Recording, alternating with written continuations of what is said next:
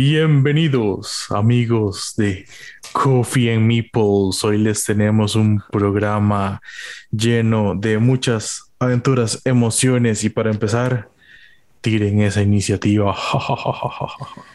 Muy bien, así es, Quesada. Hoy es un día diferente en el podcast. Hola, hola gente, bienvenidos a nuestro especial de Halloween slash roll para celebrar el Halloween del 2021. Uh, Halloween, Halloween. Halloween, this is Halloween. Eh, no, mentira. derechos, derechos. Derechos, derechos, por favor, no, por favor, no. Pero bueno, gente, bienvenidos al programa Halloween. Otro año más pegó el viernes, prácticamente Halloween, casi que fin de semana de Halloween. Exacto. Eh, espero que jueguen muchos juegos de terror y todo, pero mm.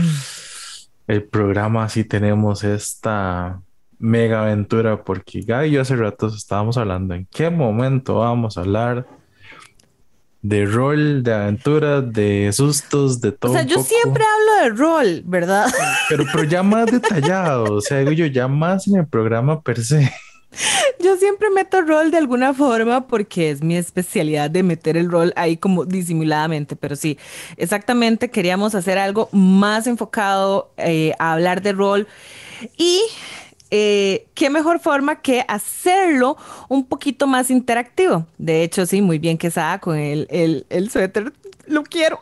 Tengo un suéter de Dungeons and Dragons puesto en este momento. lo quiero, lo quiero. Y bueno, sí, a los que no nos están viendo, obviamente, eh, en el momento que eh, terminó la intro, pues aparecí yo con cachos, peluca y maquillaje. Ah, y orejas. Soy como una tiefling, tal vez. Tifling Elf, no, mentira. Mm, mm, las Tiflings tienen eh, orejas también puntiagudas, entonces sí, puede ser como Tifling.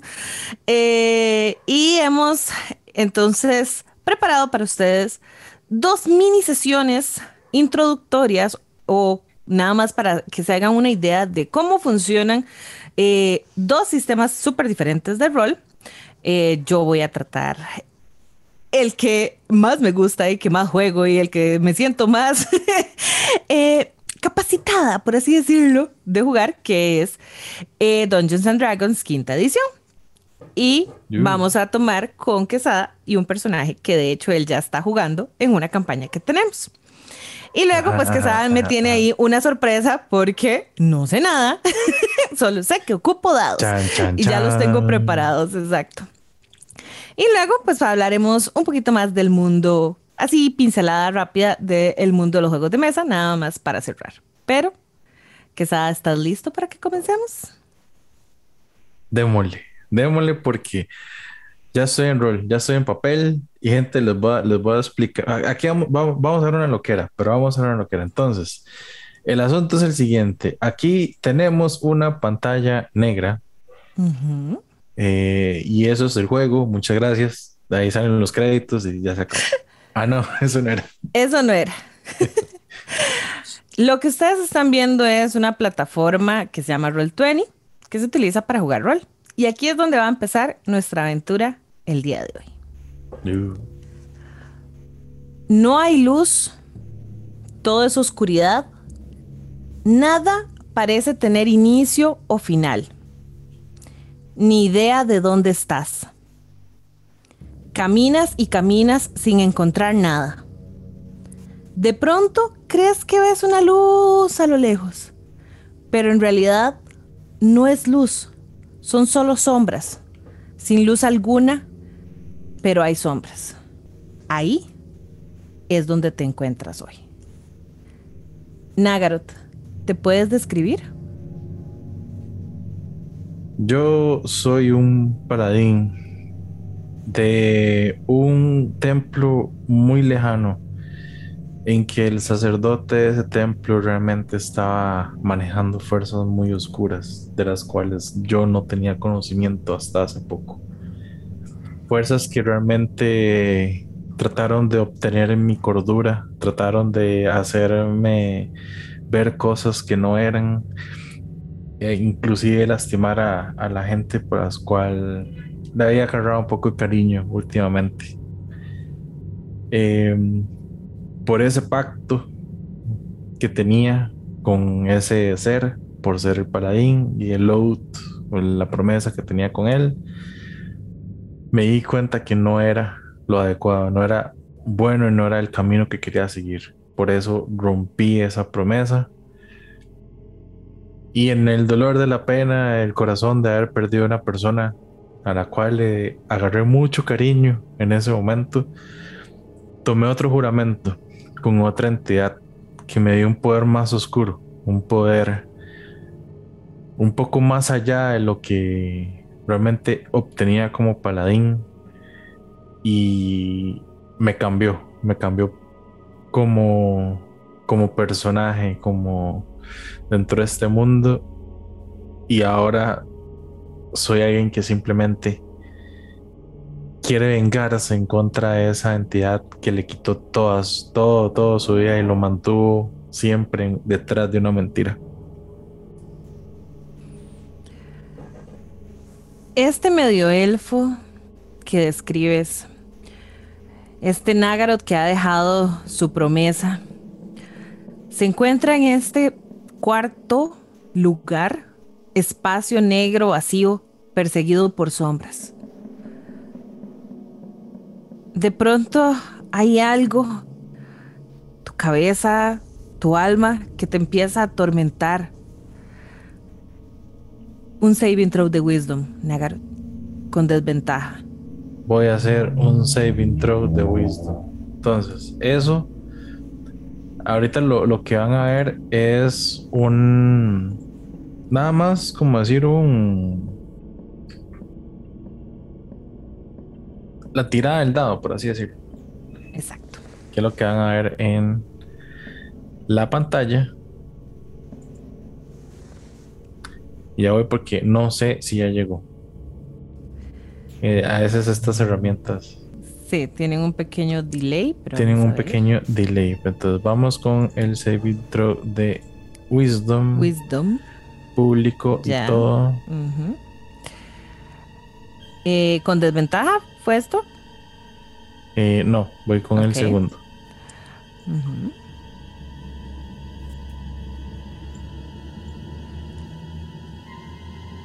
Ok.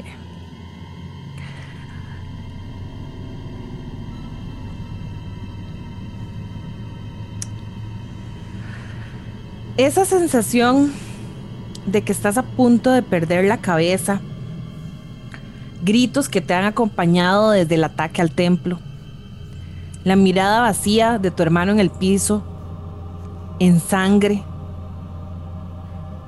la última vez que viste la cara de Eva, su mirada dulce, pero que en ese momento te veía, porque ella sabía que su destino ya estaba escrito, que ella ya no estaría más acá. Todo esto te empieza a atormentar, se intensifica cada vez más, es doloroso y quieres tratar de apagar esas voces. Luchas con todo tu ser hasta que logras llegar a un momento de calma.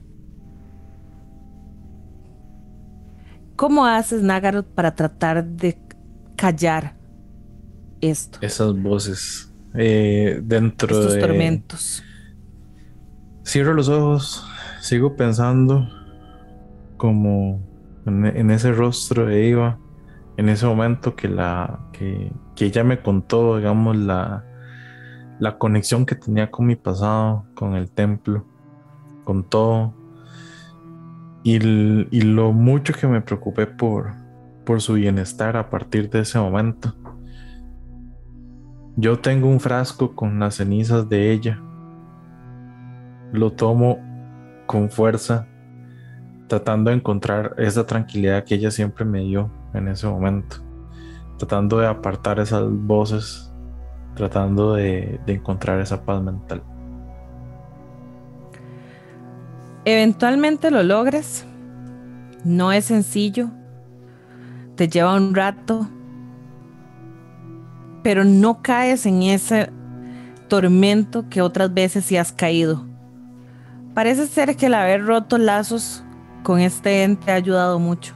Te ha ayudado al menos a dominar aquellas voces que tratan de dominar tu cabeza, aquellas voces que tratan de quebrarte todos los días. Luego de unos minutos, simplemente caes rendido de estar en esta lucha constante, de no ceder, de no perder tus estribos, de no rendirte a la locura.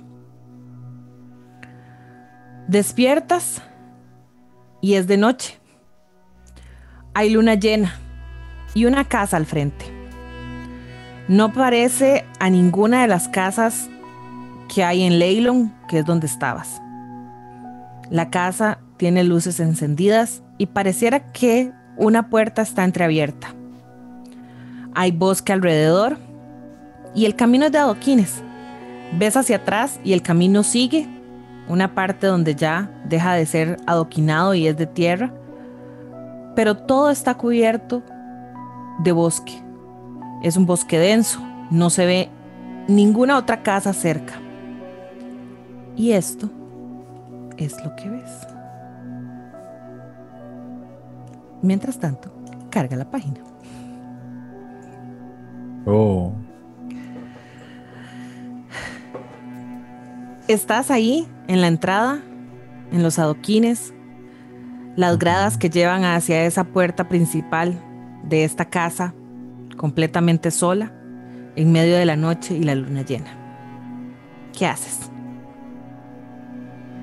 Siento que es un lugar diferente, pero también me, me, atrae, porque siento que hay algo, debe haber algo que, que me tiene que, decir por qué estoy aquí. O sea, yo estaba en Leylon y de repente estoy aquí. Voy a asomarme, bueno, voy a subir las escaleras, a llegar a la puerta y quiero ver si escucho algo adentro, eh, si logro, no sé, escuchar algún movimiento o algo dentro, dentro del lugar antes de tratar de abrir la puerta. Ok, te acercas a la entrada. Hazme por favor un check de percepción. Voy con un check de percepción.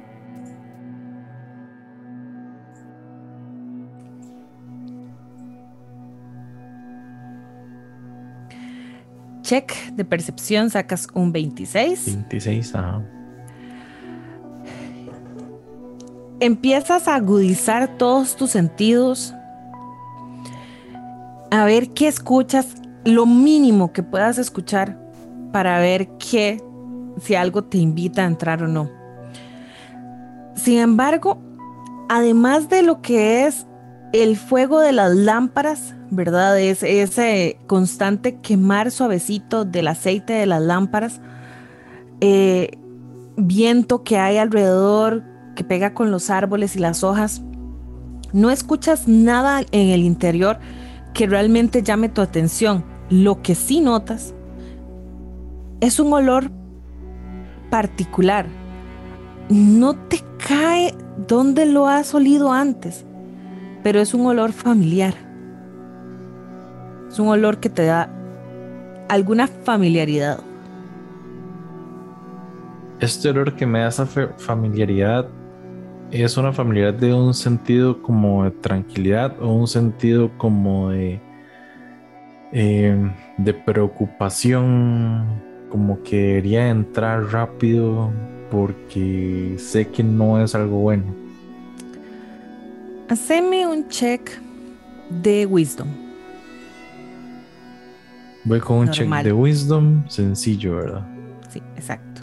Un check de sabiduría. Dice que el resultado fue un 7. Sí, mucha sabiduría tengo en esa percepción. El olor te inquieta. El olor te pone un poco nervioso.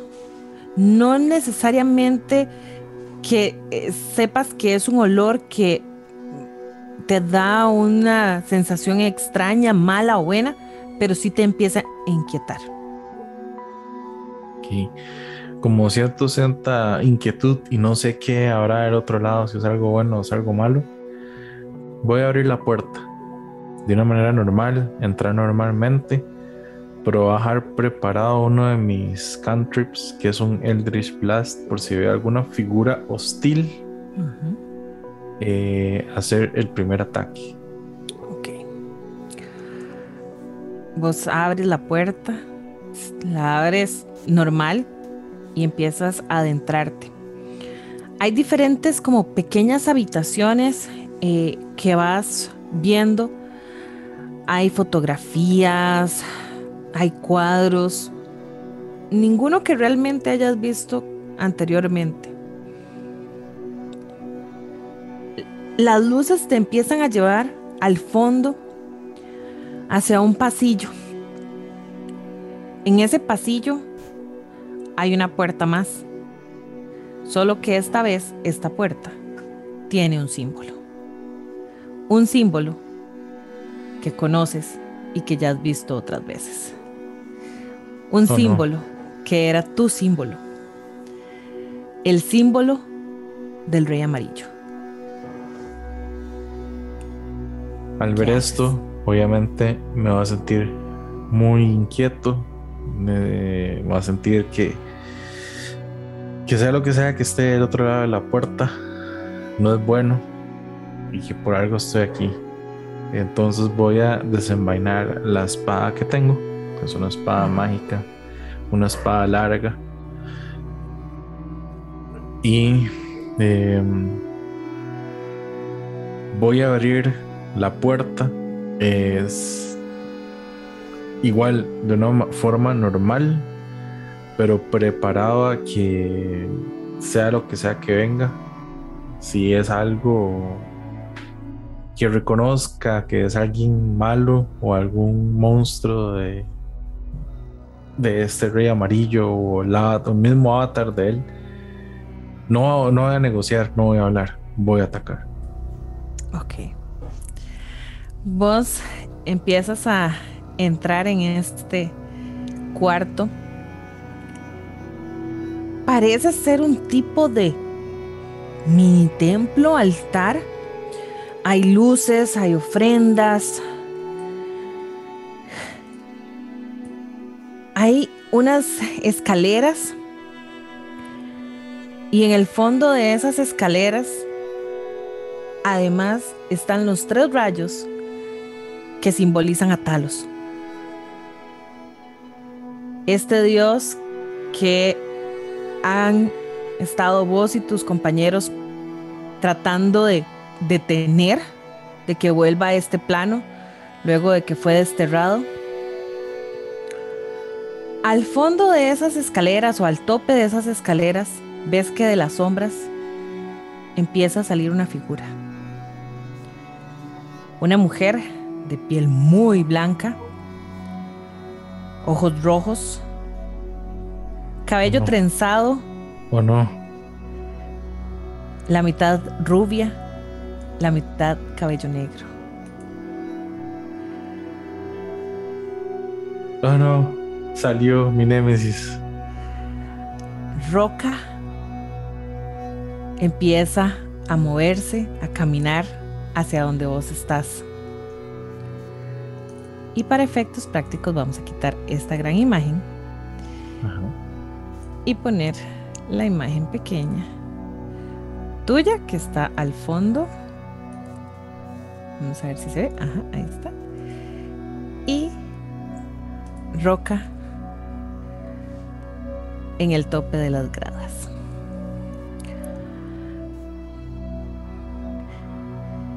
Apenas ella sale y te ve, el rey amarillo está muy molesto, Nagaroth. Nadie, nadie le dice no al rey amarillo. Hoy será el último día que niegas al rey amarillo. ¿Respondes algo?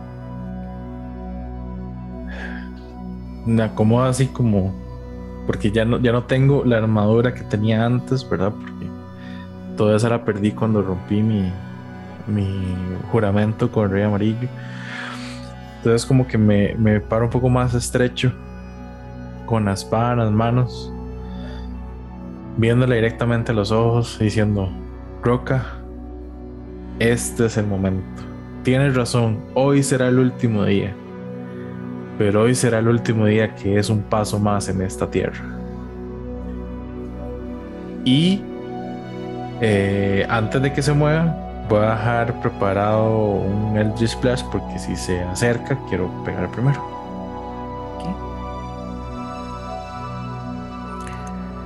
Has sido un tonto. El rey amarillo te ofreció todo. Y vas a tenerlo todo. Ahora no tendrás nada.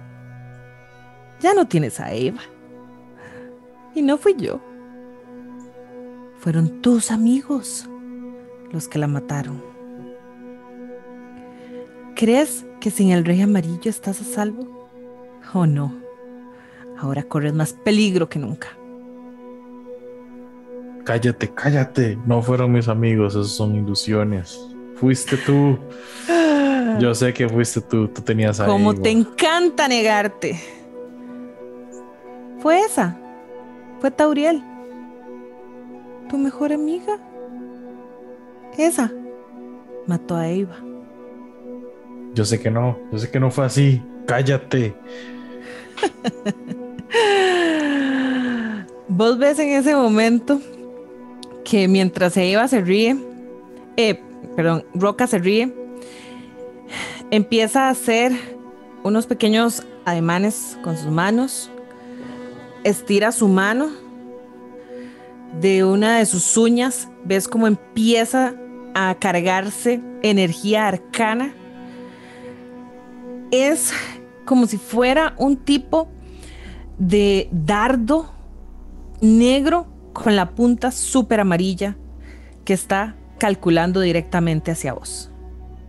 Tira iniciativa. Y yo tiro por roca. Tira la iniciativa, a ver qué salió. Ok. Iniciativa 15 contra la iniciativa de Roca que es un 13. Entonces, vas vos primero. ¿Qué haces?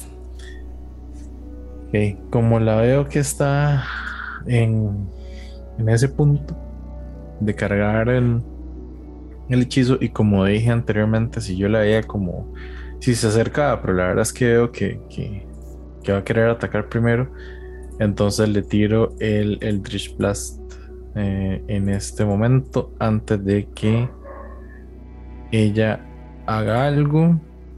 Ok. Y tengo 120 pies de alcance y voy Más a que suficiente espacio en esta zona. Y déjame ver porque a ver, aquí creo que aquí ya debería de salir el ataque con el daño y todo. 26 de ataque. 26 a pegar pega. Y 8. 8 de puntos de daño de fuerza. ¿Verdad? Vos estás viéndola. Ella no está buscando cobertura, no está buscando esconderse, moverse. Vos dejas ir de tu palma de la mano el Eldritch Blast que la impacta en uno de los hombros, ves donde se hace un poco para atrás, pero ella no deja de preparar el hechizo. ¿Algo más que quieras hacer? Eh, lo que voy a hacer es estando ahí, bien, o sea, como, como en la misma reacción, eh, es, va a ser como una reacción como tipo carga. O sea, le tiro el Eldritch Blast, voy a dar como tres pasos adelante, a quedar como a, nivel de la nariz, digamos, de la de la calavera. Ok. Como para querer acercar a mí un poco más a ella. Ajá. Y eh, a ver si tengo una acción de bono que puedo hacer. No, no lo tengo porque no tengo ese, hechizo activo, entonces no lo puedo hacer. Y no, me quedo ahí. Ok. Ella en, con el hechizo, vos escuchas que mientras lo está encantando, en Abyssal, ¿verdad? Empieza a conjurar palabras y este es un, un idioma, una lengua que vos entiendes, entonces no es difícil saber más o menos qué es lo que va a hacer. Ya lo he utilizado otras veces contra ustedes, contra vos. Creo que la última vez que usó este hechizo lo usó contra Tauriel, así que tenés algo de conocimiento de qué es lo que se viene, por así decirlo. Ella lo que está en este momento conjurando es un hechizo de el dedo de la muerte. Un hechizo de nivel 7 de necromancia. Uf, Dios, ajá. Ocupo que hagas un saving throw de constitución. Voy a hacer un salve de constitución. Ajá. El check de dificultad es de 21. No Uy, Dios, no, no, no, no puede ser. No. Pegué un 20, no puede ser. No. Contra tu 20 sucio, ¿verdad? Eh, porque sacas 13 más tu modificador. Más 7, ajá, el modificador. El, el dedo se logra, logra impactarte y en ese momento sientes donde eh, un poco de energía necromántica empieza a tomar tu cuerpo y a desgastarte. Vamos a ver, dice que tengo dos, cuatro, seis, siete. Me faltan dos. Ay, como no tengo los otros dos. Aquí es donde uno ve que va contando dados y dados y dados y uno dice, Dios, viene un golpe. Viene un pequeño, un pequeño Viene un pequeño golpe. Voy a usar además, dentro de los dados, este hermoso dado de 8. Cortesía de quesada. además de todos estos, no sé si los logran ver. Ahí vamos a ver. Ahí están. Y este es el daño. Uy, Dios mío. Necrótico que recibes. Ok, aquí llevamos 10. 15. Otros 5, vamos 20. 28. Eh, 34 puntos de daño de necrosis. Pues yo, yo vi donde la uña, digamos, prácticamente me golpeó, ¿verdad? Exacto, es como si la uña de ella se despegara, se fuera como a modo de un dardo, ¿verdad? Y es esta uña negra con la punta amarilla, casi que dorada, del mismo color del símbolo, que te impacta. Y donde siento ese golpe, yo tengo un, un tipo de reacción que puedo usar, que donde siento el golpe, la señalo directamente y le hago un hellish rebuke o un... Eso, eso es que la, apunto con el dedo y ella va a estar momentáneamente envuelta en llamas infernales. Tengo que hacer un salve, si no me equivoco. Tiene que hacer un salve de destreza. Tiene más eh, dos en destreza esta Y es de 16 para poder pasarlo. Ese me gusta. Gracias por los dados. 17 natural en el dado más 2, 19. 19, lo salvo. Entonces, lo estoy casteando en el nivel más alto que puedo castearlo, ¿verdad? Es que ahorita son Sí, porque es una habilidad de Warlock. Entonces, mm, en. Ese, es de Paladin. Ese sí es de Paladin, pero lo estoy casteando en el, Ah, ok. Pero entonces, lo que le estoy haciendo daño va a recibir la mitad. Uh entonces, para que lo vean, por ejemplo, en un 17 y yo me voy a poner sobre el 17 para que veamos los dados que pegó. Que fueron un 5, 3, 6 y un 3. Y un 3. Entonces la mitad serían 18, 9. Es redondeado hacia arriba, si no me equivoco. Ok. ¿Verdad? Momentáneamente las llamas eh, envuelven a, a Roca, que ella no se inmuta, no lo siente, no, no, no es como que ella se ponga, eh, uy, esto me dolió, ni nada por el estilo. Simplemente ella comienza a acercarse un poco, no, no es mucho, simplemente da un paso más al frente y dice, ¿eso es todo lo que tienes? ¿Eso es todo? A esto le apostaba el rey amarillo. ¿A vos? Eso es un chiste. Obviamente eso me enfurece un poco más y me voy completamente a mover en carga, digamos, frente a ella. Porque en cuerpo a cuerpo tengo un poco más de ventaja, entonces me voy a quedar frente a ella. Ok, te adelantas. me refiero a, que, a que puedo hacer dos ataques, entonces puede ser un poco más de daño con la espada, ¿verdad? Casi que haciendo un movimiento, eh, como voy subiendo las escaleras, voy con la espada casi que abajo para hacer un corte como arriba, que sea hacer mi primer ataque. Ok. Y ese ataque es de... Un 28 a pegar. ella iba a castear eh, Shield, um, pero lo deja pasar. iba a hacer una reacción de, Shield, pero igual va a pasar, así que no va a gastar su spell slot. y 18 de slashing. ¿Verdad?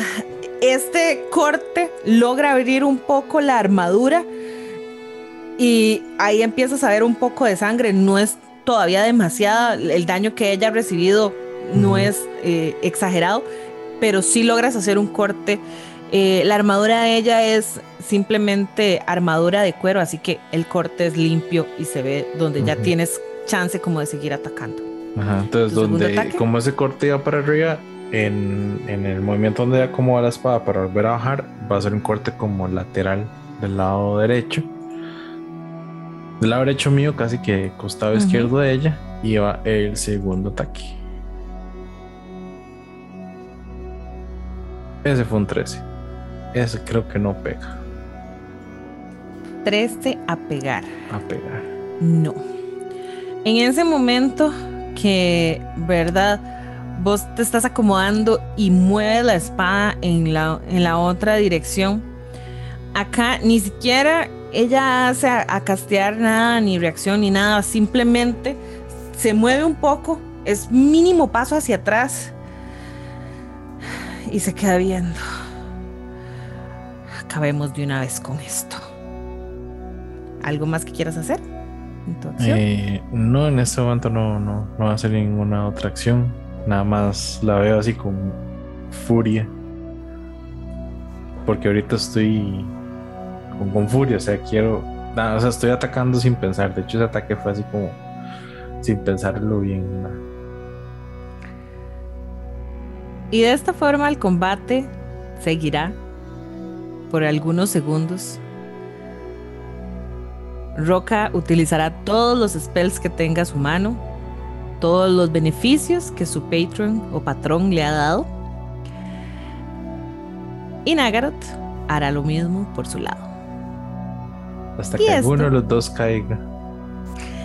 Esto es una pequeña pruebita de lo que es una sesión de D&D. Muchas gracias, Nagart. Gracias, gracias, gracias.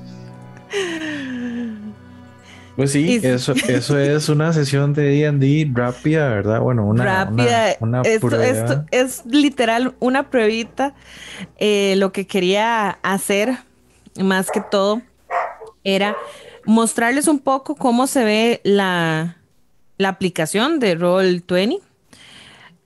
Que vieran un poco cuál es el papel que tenemos los eh, Dungeon Master, que en este caso vendría siendo yo, ¿verdad? Que es esta parte de ir narrando, de ir contando qué es lo que ustedes ven, los jugadores ven, preguntarles qué es lo que quieren hacer, eh, decirles qué cosas están viendo.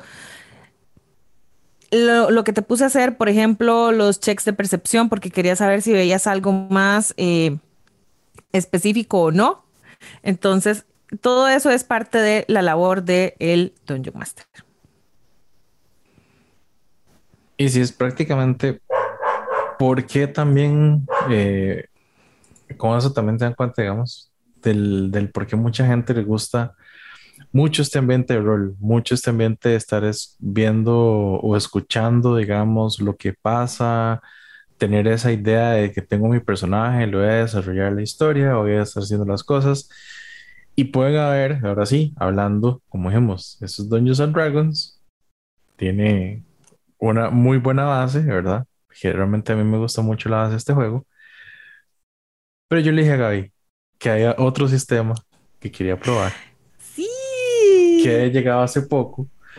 Sí. Y metiéndonos en este mundo de Halloween el día de hoy, les voy a hablar de el sistema de rol o lo que se llama el Zombicide Chronicles, que es el modo RPG de Zombicide.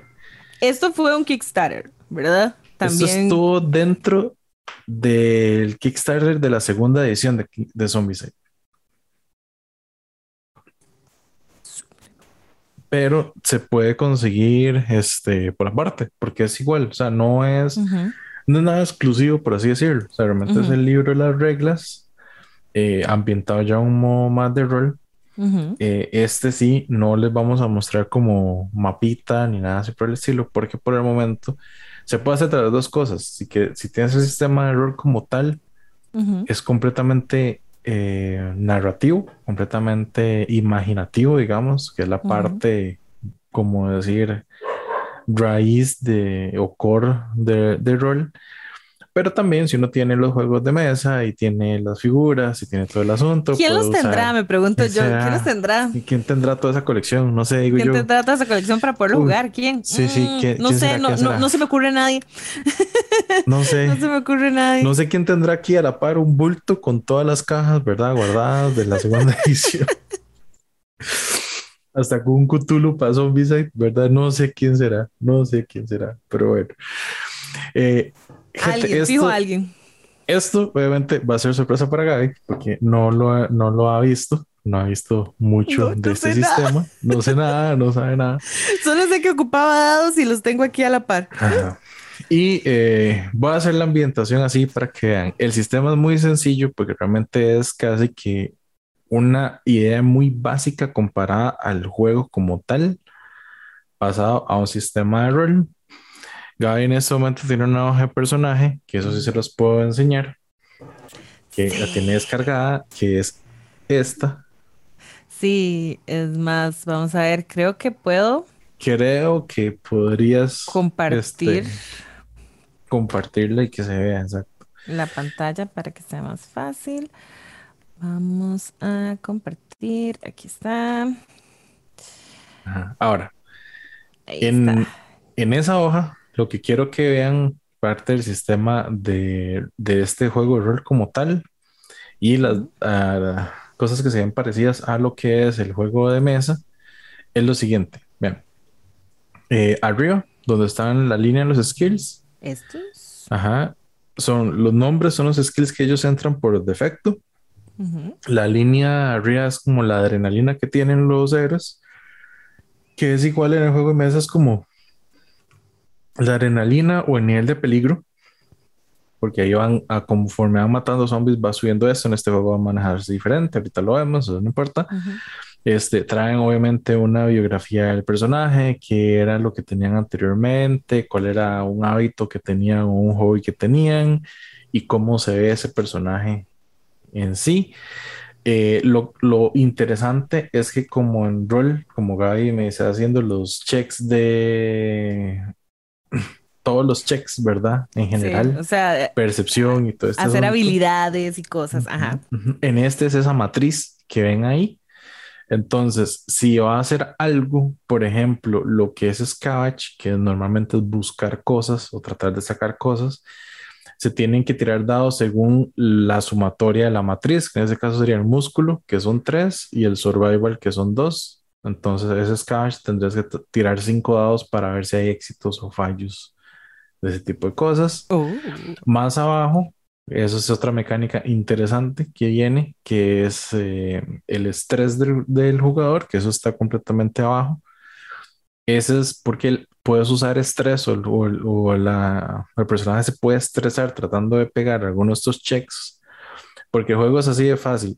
Un 1 son dados de 100 normales, un 1 es un fallo completo. Automático. Eso puede traer y puede causar problemas. Eso lo maneja uno como máster. De un 2 a un 5 es un fallo, pero uno puede forzarlo a un éxito si se suma estrés.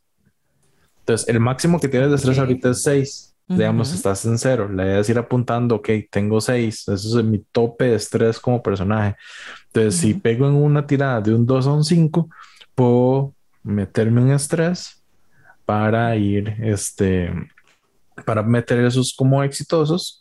Eso sí, máximo seis veces. Después de seis ya no puedes hacer esa opción. ¿Se puede curar el estrés? Sí, descansando después en otra parte del juego que no vamos a ver porque ahorita vamos a ver acción. Y obviamente un 6 es un éxito. En este juego los 6 son éxitos puros. Esto es en comparación a los que jugamos D&D o Pathfinder. Un 1 es igual, un fracaso, un fallo. un fallo completo. Y eh, el 6 vendría siendo el 20 natural en estas otras opciones. Exacto. Lo único que diferencia que tiene este es que esos números de por medio en los checks solo se pueden hacer éxitos si uno se mete estrés como tal.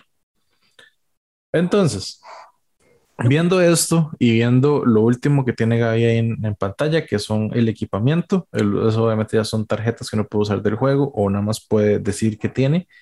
Ella ahorita tiene dos katanas, que son las que mandaría en las manos, por así decirlo. Este... tenía una, ¿qué la hice? Ay, ya perdió la. Bueno, no tengo una katana, tengo como una daga. Una daga. Funciona, funciona. el siguiente slot, que son dos, son como equipamientos que puede tener, este, cosas que se va a encontrar. Eh, ahí también puede ir armaduras, cosas así, que ahorita ella tiene una armadura de un, un hit point, o creo que es un punto de ella, por así decirlo. Ok. Y el último es el bulto, que también tiene dos slots, entonces puede guardar cosas. Entonces. Esto. Ajá. Entonces, ahorita. Ahorita está así. Bueno, tenés un espacio extra que puedes como andar o cargar en el cuerpo y dos espacios libres en el bulto. La historia es la siguiente. De repente, Yuka se fue junto con Ben a buscar un tipo de producciones porque él la guarida que tienen ahorita o el refugio que tienen ahorita, por así decirlo, se está quedando sin gasolina para poder mantener el motor de calor que ellos tienen. Entonces se fueron a la parte eh, como más al norte de la ciudad, que en teoría no tiene tanto tanto nivel de peligro porque han notado que muchos de los zombies, muchas de las cosas están más como en el en el centro de la ciudad, una cosa así, tú estás, están tratando de rodearlo para llegar a un, a un lugar. Que este lugar vamos a imaginarlo como si fuera un centro, como decir, comercial, pero esos que son plazas. Entonces vamos a tener un bulevar en el centro con tiendas a los lados. Entonces, eh, este va a ser un bulevar grande en el centro con una intersección, como decir, una T al final. Y eh, ellos van a entrar por una calle que está a un costado. Donde van entrando al lado derecho, en este momento al lado derecho, lo que se van a imaginar que tienen ahí va a ser una tienda como de cosas eh, de armamento, cosas de seguridad, cosas así en general. Al lado derecho va a haber una, en al lado izquierdo, perdón, van a tener una ferretería y es muy ágil con eh, las cerraduras, entonces va a abrir va a abrir una de las ventanas de la, de la armería para decirle a Yuka que busque ahí por mientras. Él entra con ella y él te dice, voy a ir a abrir la ferretería para ver lo del gas a la par de una farmacia. Cualquier cosa voy a hacer en alguna de esos dos. Cruzando ese bulevar solo hay, como decir, este es como un food court, solo hay tienditas de comidas. Que obviamente todo está cerrado, estamos en un medio apocalipsis zombie, no hay nadie en la calle, ¿verdad? Está este mm. mundo completamente destrozado. Y estás dentro de esa tienda de armas, en la parte de atrás, en la bodega. Ay, es como una tienda de confites, pero llena de armas.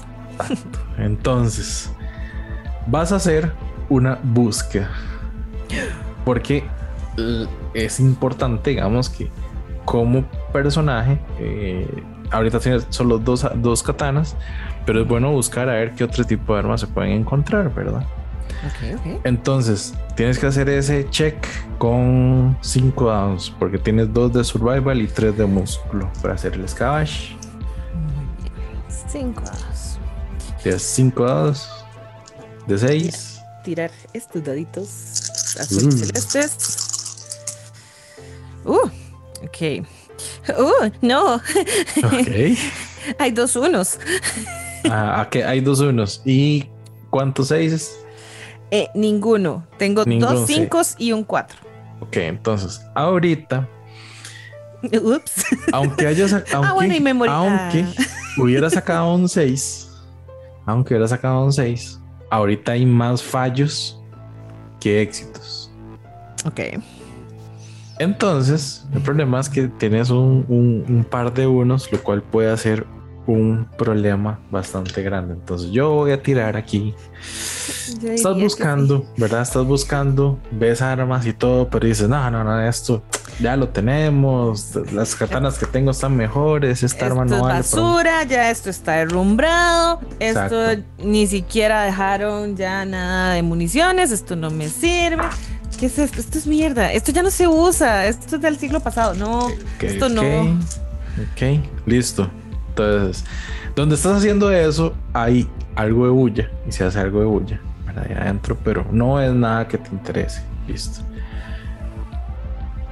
Va, ¿Qué vas a hacer? ¿Vas a salir de una vez para ir a buscar a las provisiones? Acuérdese que la misión fue llegar por la gasolina que ocupan llevarse. No sé. ¿Qué vas a hacer? ¿Vas vas a seguir buscando?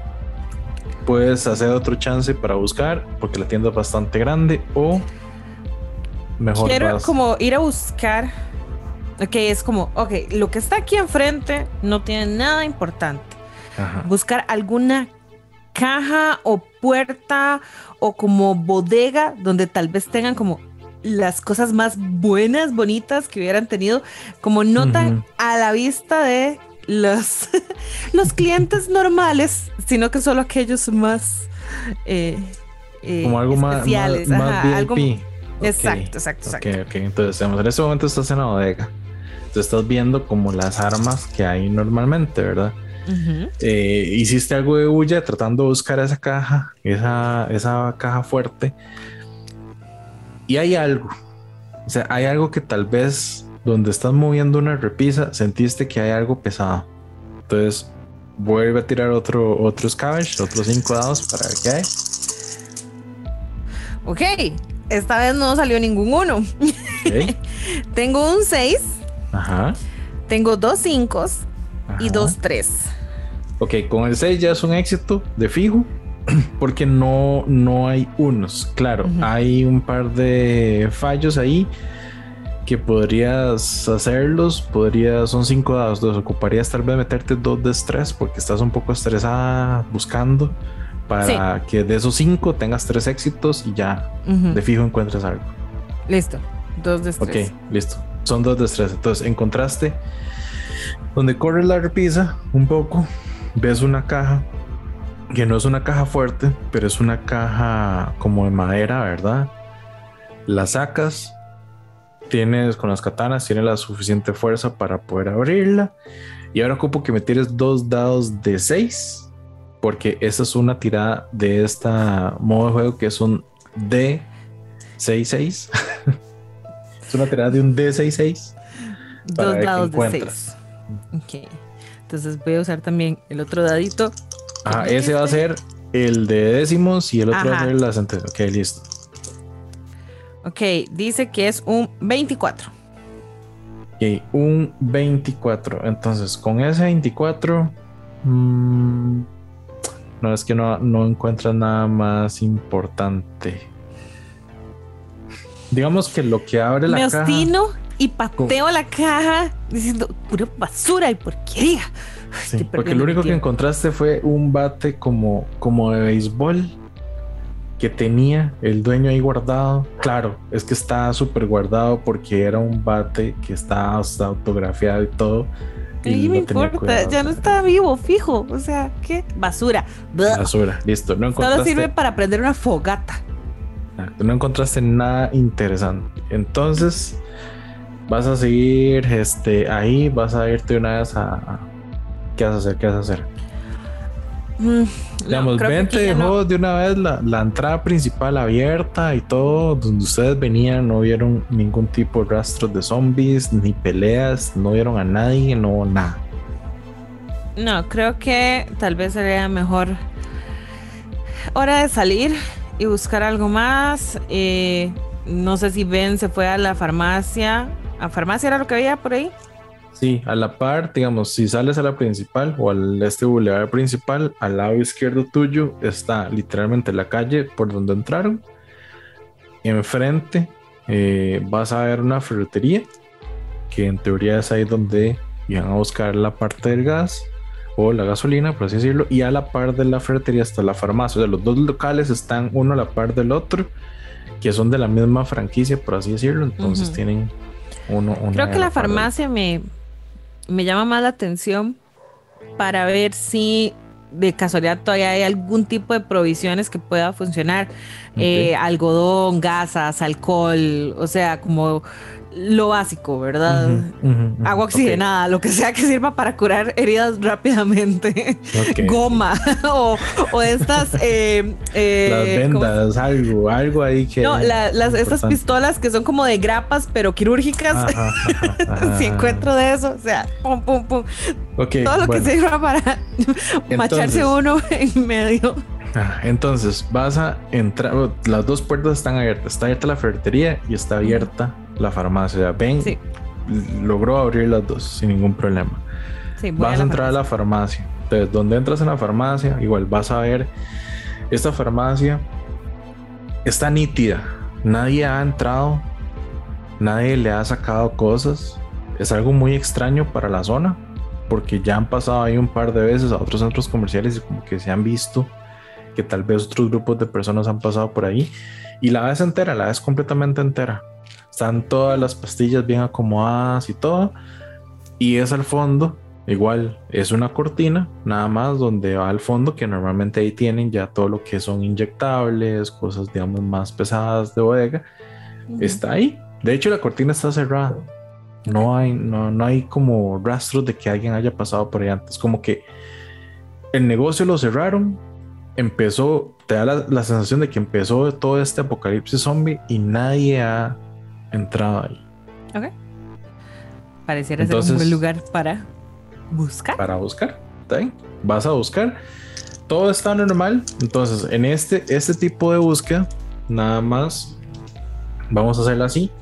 Porque vas a buscar algo de salud, ¿cierto? Vas a buscar ahí. Eh, tienes todavía un par de espacios disponibles. Ah, porque la idea es que te lleve la gasolina, entonces todavía tienes un par de espacios disponibles en equipamiento. Entonces voy a tirar a ver qué vas a encontrar. Entonces voy a tirar un dado. Uno. Oh, oh, ok. Ok, ok, ok. Acabas de encontrar algo muy interesante. Corriendo las. La, una caja que encontraste de primeros auxilios y bastante grande, ¿verdad? Donde la abres, adentro viene un paquetito pequeño que de primeros auxilios, completo, intacto. Eso es como este curiosamente, lugar. Curiosamente era el único que había en las, en las últimas cajas que has revisado, es el último paquete como de primeros auxilios que tenían.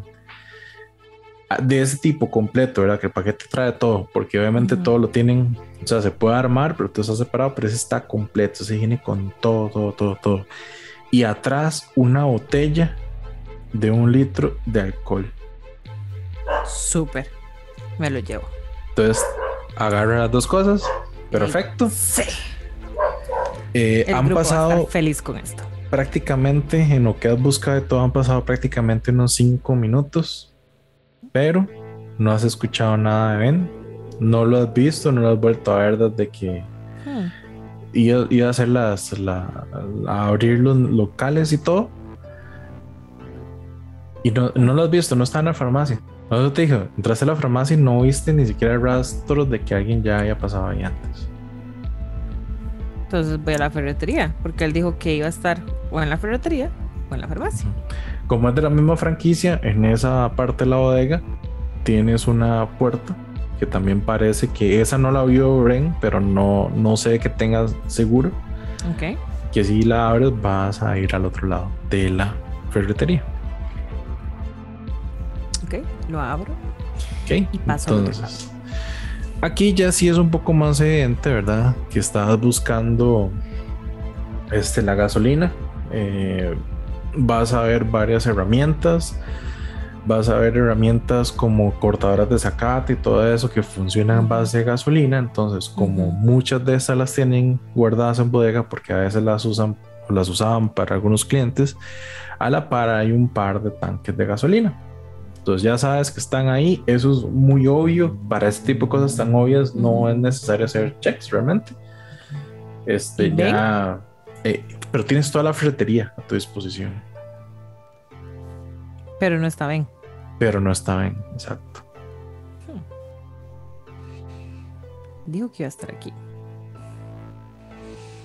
Podrías hacer algo, digamos, dentro de las acciones para que la gente entienda todas esas acciones. Tienes este acciones de, de cerebro, son más que todo como cosas para para pensar, analizar, coordinar, ¿verdad? Este, por ejemplo, tienes la parte de la percepción. Entonces, las que tienes con raya abajo es que eres muy buena en ese tipo de acciones.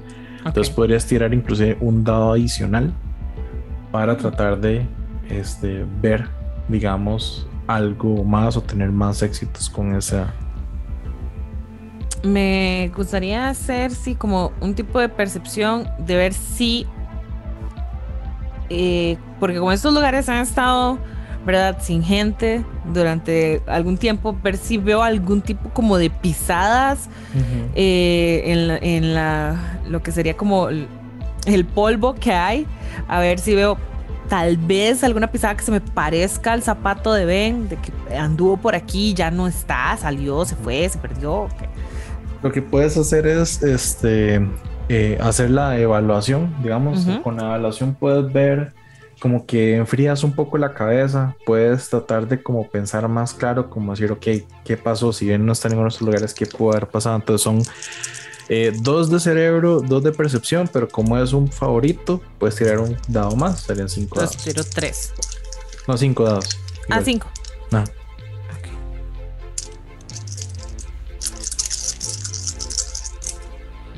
¡Uh! Tres dados de seis. un cuatro y un tres. oh, excelente. Y no salió ningún uno. Entonces no, Hay, no hay un problema per se. Ok. En ese momento que estás observando, ¿verdad? Eh, habías visto que las dos puertas principales estaban abiertas de los dos locales esta por la que entraste era normal, pero estás duda de dónde está Ben. Esta ferretería, sí, digamos, la parte de atrás no era como la farmacia, no tenía ninguna cortina, digamos, este, cerrada, sino que son las puertas abiertas hacia el frente. Notas que la puerta que está abierta en el frente tiene la herramienta que usaba Ben para abrir las cerraduras, está pegada en la cerradura. Notas que la puerta está abierta y que la herramienta está ahí pegada en la cerradura. Lo cual te da a entender que seguro él abrió esto de último, porque la farmacia ya estaba abierta. pero él no está.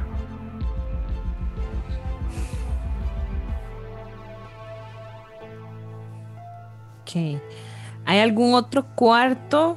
En la puerta del frente se ve ya abierta, o sea, como que quedó abierta y alguien salió. Puerta, no, la puerta quedó como entreabierta, digamos, solo, solo hay una, digamos, son dos puertas que se abren.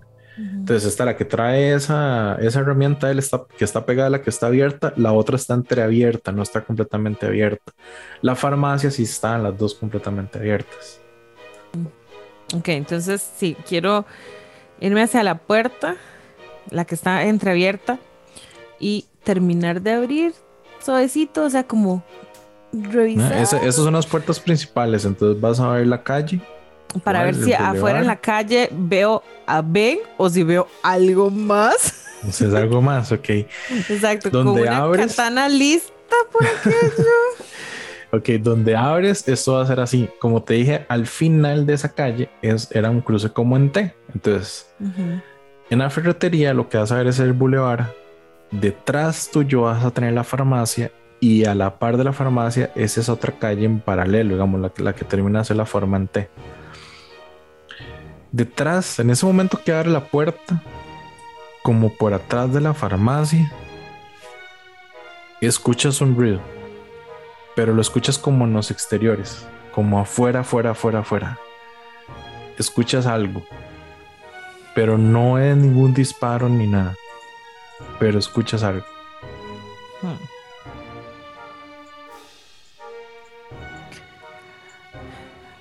Ben no está y venía con Ben y volvemos todos o no volvemos ninguno. Voy a ir buscando hacia ese ruido a ver si es Ben o algo más.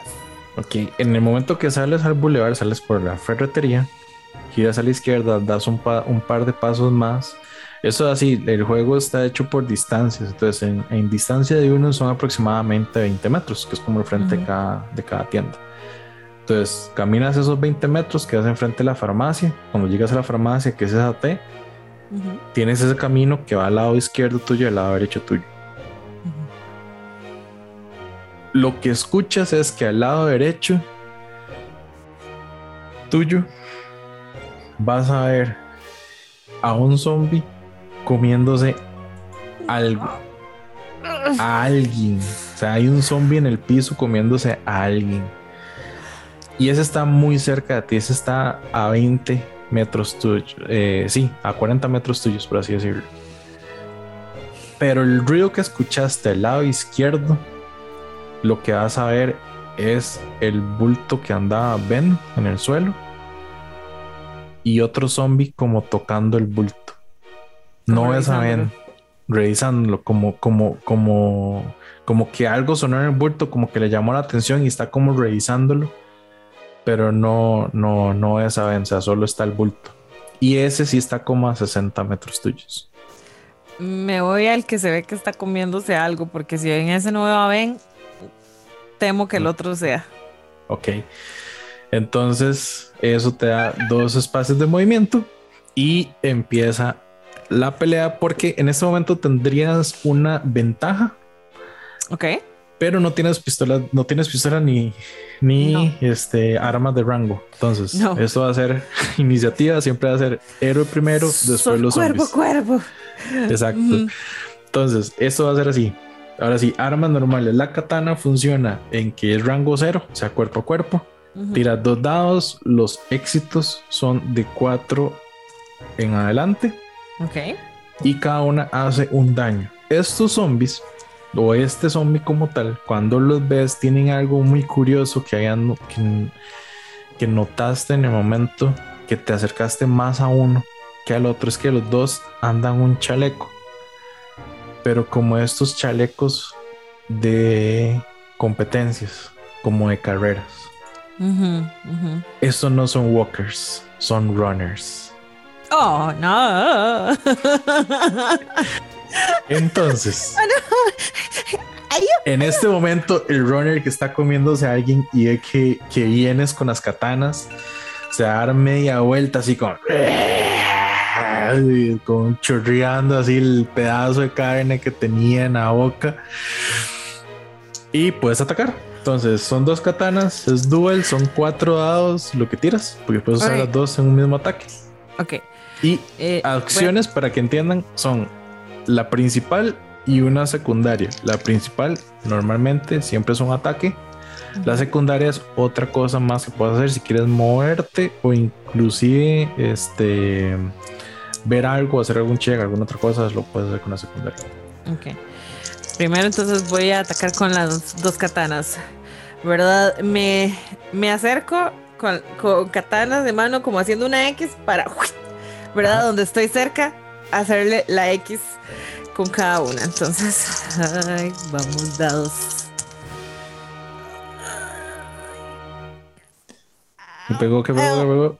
Em, tengo un 6, muy bien. Ajá. Ok, ok. Tengo un Las katanas pegan con 4 o más. Ajá, tengo un 2 y tengo dos unos. Ok, bueno, entonces. Ya que eh, pasó eh, eso. Ajá. Voy, a tirar por esos dos unos. Ya que pasó eso, está bien, con ese 6, como es un éxito, porque las katanas hacen daño con un 4 más, llegas y haces ese corte así perfecto, que donde él se está dando media vuelta así, con lo es con esa cara de que y toda la carne que tenía aquí en la boca y todo, le hace el corte así, ¡pla! directo en la cabeza, el cuerpo cae, no pasa nada, los runners solo aguantan un hit point, entonces todo normal. Y eh, de repente va a pasar esto. Ya terminó tu turno, bueno, tienes un, adicional que puede ser moverte, podrías moverte otros 20 metros, o sea, un espacio, o ver o tratar de ver qué era lo que él se estaba comiendo. He aquí mi duda, porque de nuevo mi costumbre es en D&D. Cuando uno se mueve o deja a la criatura. Bueno, esta ya cayó, dices. Ajá. Ah, ok. Sí, no, aquí, aquí no hay, digamos, aquí no hay ataques de oportunidad ni nada. Pensémoslo más como juego de mesa. O sea, primero va el turno de los jugadores, después van los zombies. Ahí yo te digo qué pasa con los zombies. Ok. Eh, no, si quiero ver si era Ben o no, porque si está infectado, creo que. En ese caso, vas a hacer un spot. Eh, que el tuyo serían 5 dados, igual 3 de músculo y 2 de percepción.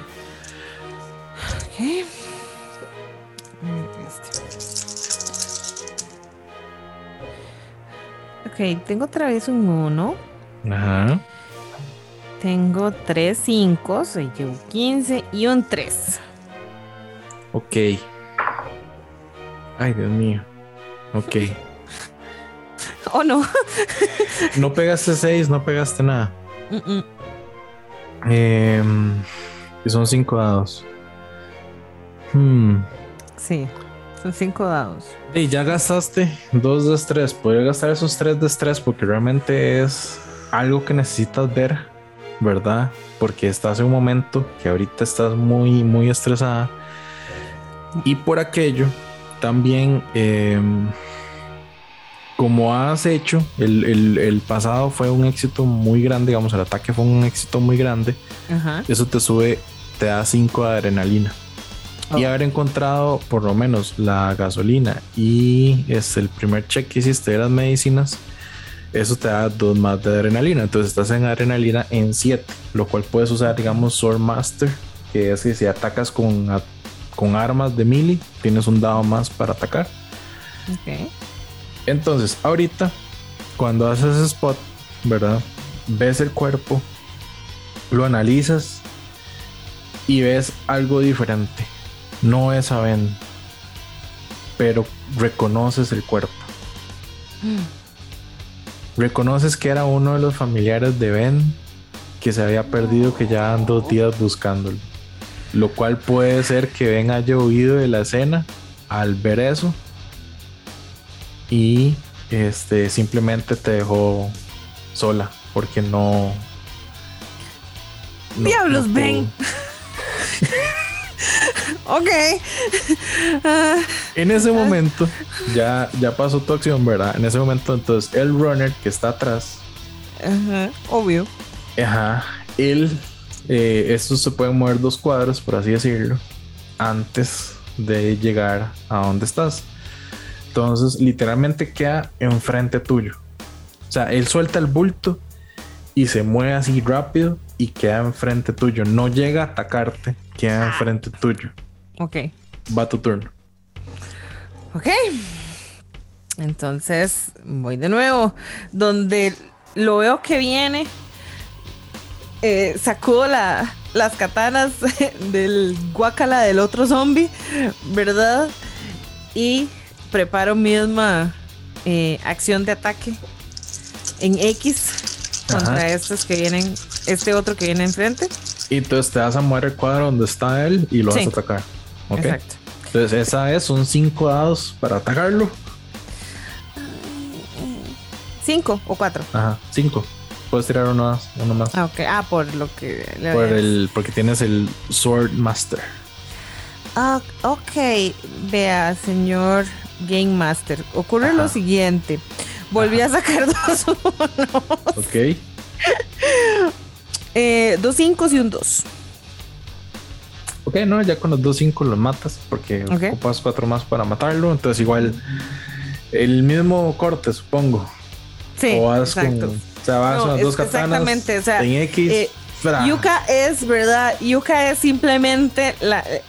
Su técnica es eh, como muy limpia y trata de ser como de la forma más elegante posible. Entonces, que se vea, o sea, donde se va a acercar la X y simplemente corte un lado, corte el otro. asegurarse que esa cabeza caiga y que no haya forma de que ese zombie se levante. Listo. Haces eso, cae el cuerpo del zombie enfrente tuyo, quedas como con un poco de sangre, ¿verdad? El splash que, te, que hacen ellos queda, queda, un poco así. Vas a sacudir las katanas para, para verlas y literalmente como quedas en el cuadro donde está la T del bulevar, al lado izquierdo tuyo, ese ya el fondo, el bulevar, ¿verdad? Donde estaba la, la, tienda de las armas y todo. Y al frente tuyo está el bulto, digamos que joven tirado en ese momento donde ves a la izquierda, ves donde vienen cuatro runners. Oh. Y enfrente tuyo, detrás del bulto, se ve donde sale detrás de la farmacia un walker, que es un caminante normal. Pero ya viendo esos cuatro runners de, de, de lejos,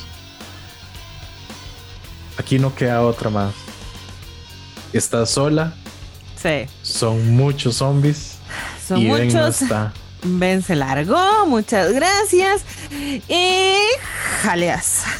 Entonces, exacto, ahí puede terminar el escenario, puedes darte media vuelta, te vas, corres, ¿verdad? Eh, Paso rápido a la farmacia, agarrar. Ah, bueno, ya llevo la gasolina, ¿verdad? Ya, la gasolina, ya, llevo la gasolina, ya, llevo lo que ocupaba. No me importa que se hizo Ben, simplemente lo importante aquí al final era la gasolina, así que me voy. Entonces, eh, eh, esto es una, una fase normal de acción del juego. Eh, lo que pasa ahorita es que eso sí no lo vamos a hacer, pero el juego tiene eventos de viaje. Entonces, habría que tirar dados para ver qué eventos pasan en el viaje de regreso al shelter y en el shelter ya puedes hacer acciones como agarrar rumores para buscar información del mundo como tal, de qué hay o qué se ha visto, qué puede haber, qué se puede ir a buscar. O si han encontrado cosas, porque también pueden encontrar ítems quebrados, que eso no casi, casi pasa. casi pasa, casi se encuentra un ítem quebrado. Ahí es donde alguien con sus acciones de Tinkerer puede arreglar algún objeto, digamos, pueden encontrar algún arma que no funciona, entonces ahí la pueden arreglar, repararla para usarla más adelante, cosas así. Y también pueden entrenar o estudiar para ganar más experiencia y ahí es donde también todo este estrés o la adrenalina que agarraste en este momento llegó a 8. Entonces con ese nivel de adrenalina podrías eh, ganar más habilidades o activar más habilidades más adelante. Muchas gracias. Mucho gusto, mucho gusto. Chiquillos, y esto fue nuestra pequeña introducción al rol. Quesada, esta es la primera vez que diriges, ¿cierto? De hecho, sí. Esta es la primera vez que dirijo algo como tal. Y al ser un Zombicide, porque obviamente ya es un juego que, que me conozco mucho y he visto Como muchas la cosas. palma de tu mano. La palma de la mano. es un sistema que me gustó bastante y se ve muy interesante. Em, más que todo por el hecho de que hay muchas variantes y como el sistema es simplemente dados de 6, son cosas muy resumidas en dados de 6. Claro, es como vieron, es difícil. O sea, un éxito que sea un 6 fijo. Mm. O sea, esos 3 6 casi les tomo una foto. O sea, porque eso es como decir, hey, eh, tire con desventaja y sacar dos 20. Literal. de hecho, o sea, eso, es lo que se siente. Ajá, de hecho hay un, un rating, digamos, de, de, calidad de éxito que es uno, un suceso, es un ordinario, dos es un, algo superior y tres es algo outstanding, digamos, algo que si fuera alguna búsqueda, algo así, uno como DM puede darles, o sea, literalmente algo. Ni siquiera dejar que tiren para ver qué encuentran, o sea, simplemente encontrar algo así. Mega maravilloso. Mega bueno, maravilloso. Este, que de hecho, ya ahí para los que tal vez han conocido un poco más o saben un poco más del juego, Gabriel encontrar esta, esta botella de alcohol literalmente está a un paso de hacer una molotov para quemar los zombies como locos. O sea, la botella de alcohol es un ítem muy, muy bueno y muy raro dentro del mundo de zombies como tal. Sí, sí, exacto, porque va, va a incendiar rápidamente y fácilmente. Me gustó mucho. Ahora quedo con el pique de querer jugar. ¿de querer jugar? de querer jugarlo ya realmente, o sea, de, llevar a, a Yuka a, a, la mesa y probarla y ver ya cómo funciona como agente y demás. Y bueno, parte porque quisimos hacer, ¿verdad? Esto de, de, el especial, nuestro especial de Halloween sobre rol, es porque es esa oportunidad, o al menos para mí Halloween es como esa oportunidad de poderme disfrazar poderme ver diferente a, algo diferente. Si han estado viendo el Instagram, he estado subiendo muchas cosas de cómo se pueden disfrazar, y aparte utilizando los, los juegos de mesa como referencia, tal vez. Y el rol siento que es como esa forma de disfrazarte sin disfrazarte. No sé si me doy a entender, sino que simplemente adoptar eh, una personalidad, por así decirlo, que a veces tiene un poco de personalidades de uno, eso es cierto. O a veces son personalidades que simplemente es como, esto yo jamás lo haría en la vida real. Así que voy a ver cómo sería una persona que se comporte así en un, un universo de fantasía, un universo irreal, donde simplemente mm, estoy pasándola o disfrutando con, eh, con amigos. Eh, yo como Game Master, que empecé el año pasado a modo de que la pandemia dijo, ok, es hora de que hagamos algo porque nadie quería jugar de forma virtual. Y yo dije, yo necesito jugar rol, o sea, me hace falta. necesito jugar y eh, conseguí una de las cajas de kits iniciales que hay de, de Dungeons y eso fue lo que yo dije, ok, las reglas están súper facilitas, voy a leerlo, voy a prepararlo me busqué un poco de gente, entre esos el primero que escribió Casega, yo, Quesada, Quesada. Dígame que sí, Quesada dijo que sí. Eh, ahí Adri se apuntó también. Eh, Pablo, Josué y después eh, llegó Fran un poquito más adelante porque justo estaba recién operado cuando yo le había dicho no se había podido conectar inicialmente. Y ahora más recientemente Bernie, que es mi DM en otra campaña o mi Game Master en otra campaña. Entonces, esa experiencia de crear la historia, porque es cierto, yo leo como historias prehechas que vienen en estos libros, pero esas historias no te dan el todo. O sea, no te dicen exactamente, eh, ok, si su personaje porque yo no sé lo que el personaje que quiere al inicio, ¿verdad? Y el personaje va a ir cambiando y se va a ir eh, modificando y aprendiendo otras cosas. Entonces, eso no lo contemplan obviamente los libros. Yo tengo que irlo experimentando, eh, improvisando. Y es muy bonito porque entonces de pronto me ha pasado que de pronto tal vez eh, algún personaje leí mal el nombre y cuando llego me invento otro y ya se quedó como un NPC que se acordaron por completo y es súper importante. Y en el libro se llamaba eh, Sutanito y, y, yo le puse Pepito, ¿verdad? Entonces, sí, sí. o sea, por así decirlo. Y de pronto se vuelve este personaje súper importante que en el libro solo estaba mencionado y que aparte le cambié el nombre y yo, wow. O sea, y tengo que ir inventando todo esto adicional de cómo se va conectando con la historia de ustedes. Eh, no sé si a vos que estás del lado de jugador has notado, pero muchas de las cosas que ni siquiera existían en la campaña, de pronto existen simplemente porque ustedes dijeron algo. Y yo, ok, no, ahora existe. Antes no existía, ahora existe. Sí, sí, y es parte como de ese mundo cambiante y es lo bonito de esto, porque el mundo es muy, muy, muy, muy cambiante. Y también, eh, yo lo siento así como jugador, como uno le mete muchas cosas personales, porque al final de cuentas, tal vez mucho lo que escucharon de Nagarot en este último ejemplo, a algunos les va a parecer muy familiar. Sí, claro, porque yo quise meter, meterle ciertas cosas familiares al personaje como tal, al lore del personaje como tal, toda la historia y todo lo que ha hecho. Entonces, es algo como que uno también jala mucho al lado de uno a lo que le gusta a uno, como así decirlo. por ejemplo, todo esto de Nagaroth, cuando vos me lo decías, yo, ok, la historia en ningún lado eh, existe este Dios, quizás en, dentro del universo de la historia como tal, el libro me lo daba. Pero yo dije, vamos a meterlo, ok. yo ocupo jugadores, esto es lo que quiere el jugador, esto es lo que el, al jugador lo motiva, ok, vamos a meterlo. ¿Cómo lo vamos a meter? Ya veremos. a ver cómo se pone, a cómo entra, pero entra. Exacto, exacto. Nadie dijo que iba a ser fácil, pero se logra. Pero son experiencias bonitas y quiero contar la mejor anécdota que tengo yo con nágaros. ¿Y por qué existe un hashtag? Ay, Dios mío, no. Hashtag, por eso Nagarot se muere. ¿verdad? Creo que lo hemos mencionado un par de veces en el programa, eh, pero nunca hemos ahondado en qué fue lo que pasó. ¿En qué fue lo que me pasó? ¿En qué fue lo que le pasó? ¿Qué, fue lo que, ¿Qué fue lo que ocurrió?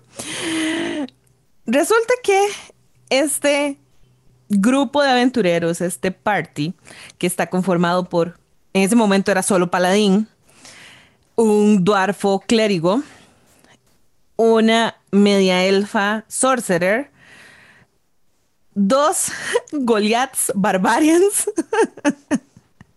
sí, dos. Dos tanques. Ajá. Uno, uno tiene barba cuando los Goliaths se supone que no tienen cabello y el otro tiene pelo largo. Mm, e, eso es historia para otro día. Este grupo está investigando unas eh, unas criptas, porque andaban buscando una espada, la espada mágica del dragón, que ahora anda Nagaroth. Cuando llegan a la bóveda que tiene esa espada, cuando abren esta bóveda, inmediatamente activan al protector de la misma, que era un stalker invisible. Es decir, el par está peleando con una criatura que no ven. perdón, perdón.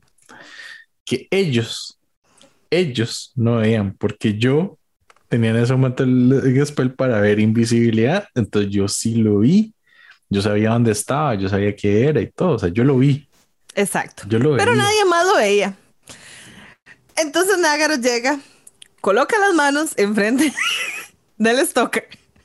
Invisible para el resto. O sea, ellos no lo ven, pero si yo lo, si yo les digo, él está aquí o eso está aquí, de, tienen que verlo o tienen que ser una forma de que, de, como guiarlos, o sea, de, hey, Exacto. lo más lógico es de guiar al, al pari, aquí le peguen porque están pegando ciegas. Entonces yo dije, aquí está y según yo lo agarré, ¿verdad? Según yo aquí lo tenía, ¿verdad? Si me agarraba. O sea, esas fueron de esas cosas que a mí como Game Master me agarraron un poco desprevenida, pero ok, vamos a seguir.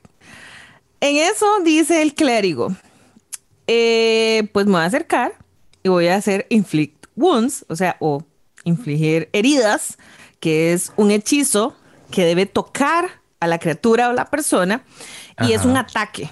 Digamos, no es solo tocarlo, o sea, no es un hechizo donde simplemente hace el encantamiento y deja salir la energía arcana y ocurre. No, es un ataque. O sea, es como decir, le doy un manazo y en el momento que el manazo pega a la criatura, ahí se libera la energía arcana. Yo, ok, haga su infligir heridas. Simplemente, si saca un uno, lo que va a pegar es a Nagaroth. Pero solo en el caso que saque un uno. Cinco horitos después, se tira el dado, pum, uno. Uno natural. Y creo que ese spell en ese momento era tercer nivel, entonces fue una cantidad de dados y de daño. O sea, y cuando era como tercer nivel, sí creo que era como tercer nivel, si me equivoco. Ya habíamos pasado otra pelea, sea, nadie estaba entero. Sí. Es exacto, eh, porque ya habían estado abriendo las otras bóvedas. En algunas bóvedas había gas eh, que los que donde los respiraban se envenenaban un poco, ¿verdad? y, y otras cosillas y los, los Willow Wisps también que los recibieron. No, no, o sea, ya, ya, ya iban, ¿verdad? Alguito golpeados. Y viene el clérigo. Y la reacción es, y, la reacción fue literalmente fue como ¿qué hago yo? Aquí está y pongo la mano, según yo pongo la mano donde está el bicho y llega el clérigo, ah, ¿cómo? Aquí y me pone la mano encima de la mano y me pega ese riendazo en necrótico. creo, ahorita no me acuerdo si es, era es daño necrótico, creo que sí. Es necrótico. Mejor la mano negra, ¿verdad? Digamos. Están, ese nivel estaban como nivel 4 o nivel 5, entonces eh, sus hit points promedios creo que eran como 30, 40, si acaso, tal vez. Una cosa así. Creo que eran como 40. Sí, y eso dejó a Nagaroth como con 10 hit points. No, no, no, no. Literalmente, esa me acuerdo, porque sí me acuerdo, esa me dejó con un hit point. Acuérdate que por eso me ¿cuánto daño es tanto? Y yo, ma, que en uno. Literalmente. Agarrando al Stalker, que lo primero que iba a hacer era golpear a Nagaroth. Exacto. Que sí, obviamente, el turno siguiente el Stalker me pegó y yo quedé, quedé viendo mariposas, ¿verdad?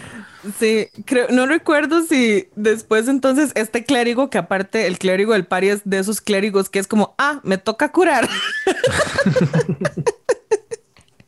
¿Verdad? Le tocó pues de arreglar la torta de lo que había pasado con, eh, con Nagaroth. Pero por historias como esta, es que a mí me encanta tanto jugar rol, porque son historias que no va a pasar de otra forma. O sea, son... Eh, jugar en juegos de mesa te da muchas historias y cosas bonitas, pero rol te deja anécdotas que no te va a dejar ninguna otra experiencia de juego. Y son anécdotas que, sí, gente, yo creo que marcan la vida, de hecho.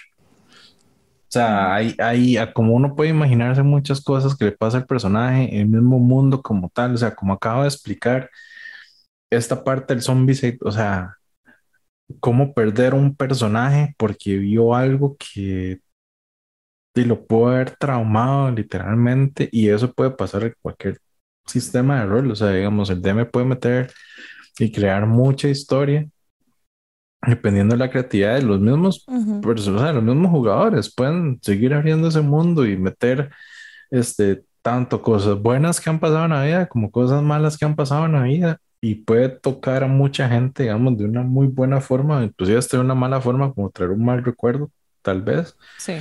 Pero intencional, porque tampoco es, o sea, tampoco es un, un la idea es eh, atacar a alguien por eso no. Sí, no, no es para que te sientas mal.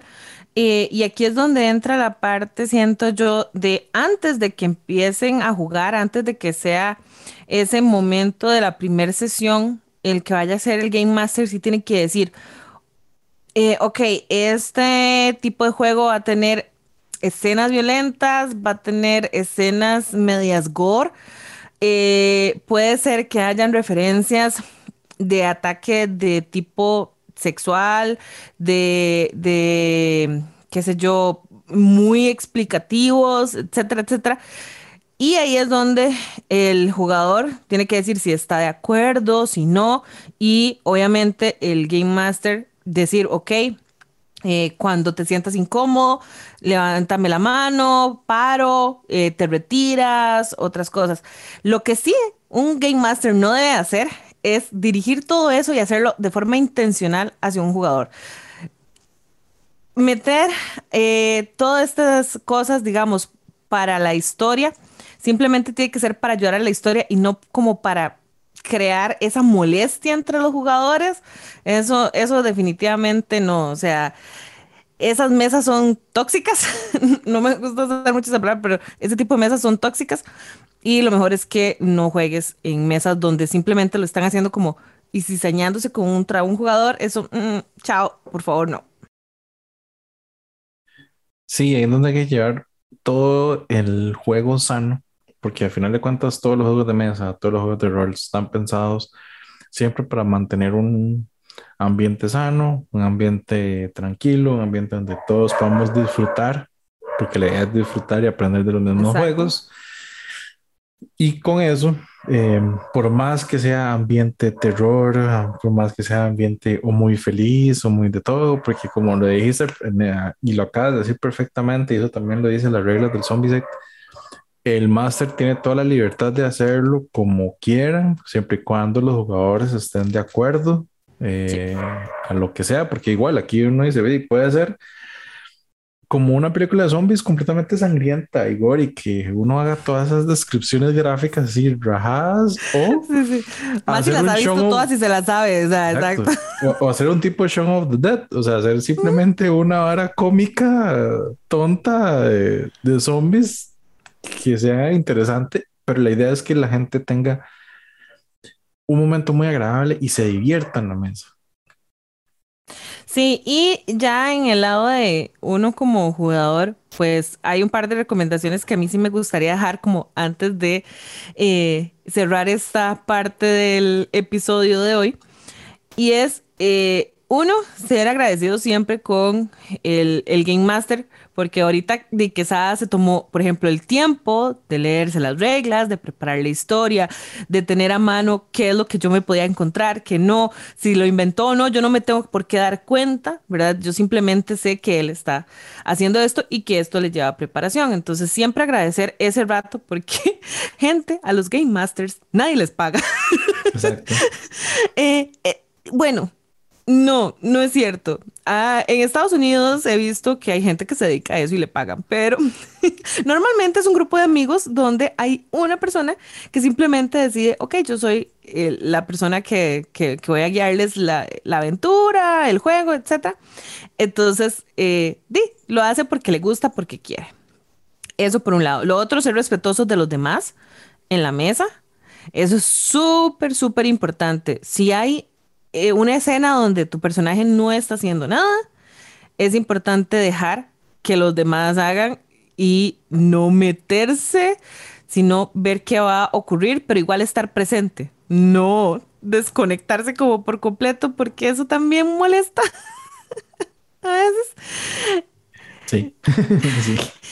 Eh, obviamente no, no atacar, no hacer lo que sea, o sea, simplemente decir, mi personaje es caótico y entonces siempre va a ser friendly fire, es decir, siempre voy a atacar a mis compañeros porque me dio la gana, porque es caótico y yo quiero ser caótico. Y exacto, y o yo voy a ir y estar robando a todos los NPCs que me encuentro. Mm, eso al menos en mi mesa no se permite. no, señores. No.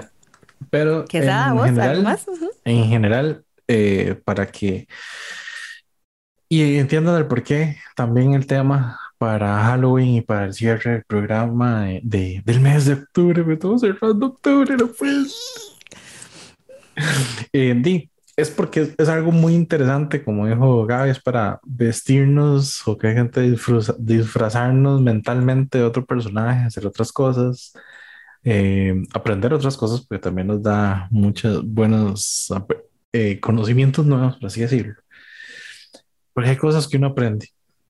En esos juegos de rol que uno no sabía de hecho, cosas hasta de la vida, pero bueno.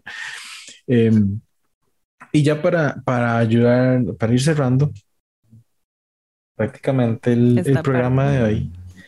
Eh, yo sé que nos saltamos las noticias, nos saltamos todo eso porque queríamos hacer una introducción algo interesante, diferente para el programa. Pero, eh, no sé, ¿qué, ¿qué, me decís? Yo, ¿Podemos cerrar con noticias? ¿Con qué te gustaría cerrar? Bueno, vos de hecho hoy me estuviste hablando de una que yo te dije que la vi la semana pasada y siento que además se conecta con esto. Y es que Brother Wise va a sacar un nuevo juego de Call to Adventure. Y este sí está como más enfocado, no, no tengo tantísimos datos, simplemente vi la portada con un mega dragón. Yo dije, ¿qué es eso tan sí, hermosa? Hermoso. Es eso tan hermoso. Para ponerlos en contexto, Call to Adventure es un juego donde uno está tirando dados que son runas, literal son dados de dos caras. O sea, vos eh, tirás y es, es algo plano donde una cara es un resultado, otra cara es otro. Y lo que estamos haciendo en Call to Adventure es como crear el backstory o la historia que va armando a nuestro personaje. ¿Verdad? Entonces es más o menos como decir, ok, eh, mi personaje fue un huérfano que de pronto le tocó salvar a su mejor amigo del el mago que lo estaba extorsionando o algo así y cuál es el resultado final o a dónde va a llegar este héroe, ¿verdad? Eh, heredero de la corona, eh, un gran escolar y eh, arcano, etcétera, ¿verdad? Todo esto lo vamos a ir haciendo consiguiendo cartas al tirar estas runas.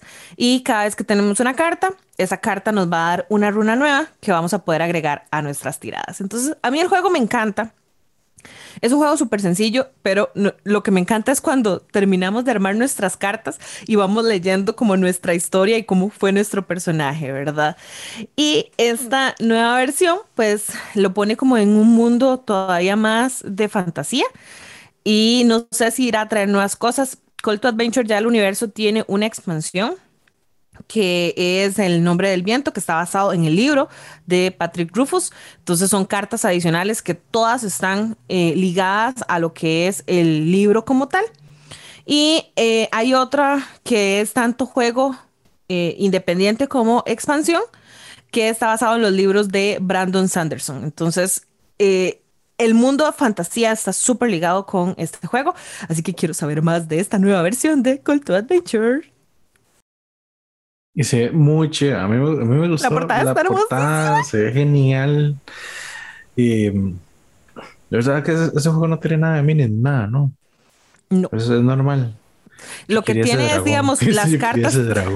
Las cartas tienen muchísimos artistas. O sea, de hecho, si vos lees las cartas, eh, ahorita no me acuerdo, pero el juego hace, creo que eran 10 o 12 artistas diferentes, entonces cada carta dice cuál fue el artista que hizo y, es, arte increíble. Y eso también se mantuvo con la expansión y supongo que se va a mantener con todos los demás juegos. Mm, interesante, interesante. Debe ser, sí, debe estar bastante bien, más que ahora viene todo lo del, lo del Adventure, el grande que estabas hablando el otro día también. Más que eso está por llegar. El Role Player Adventures. Ajá, ya con este debe ser un, un adicional más grande. adicional. Sí, o sea, mi, mi, mi nerd de rol está súper feliz con todo lo que ha salido. ah, bueno, y nada más para terminar y darle paso a que sabe sus noticias, eh, Devir Américas anunció que una de las primeras cajas de iniciación que va a sacar en español es la de el kit esencial y recomiendo muchísimo esa caja para empezar, porque aparte trae pantalla para el Game Master.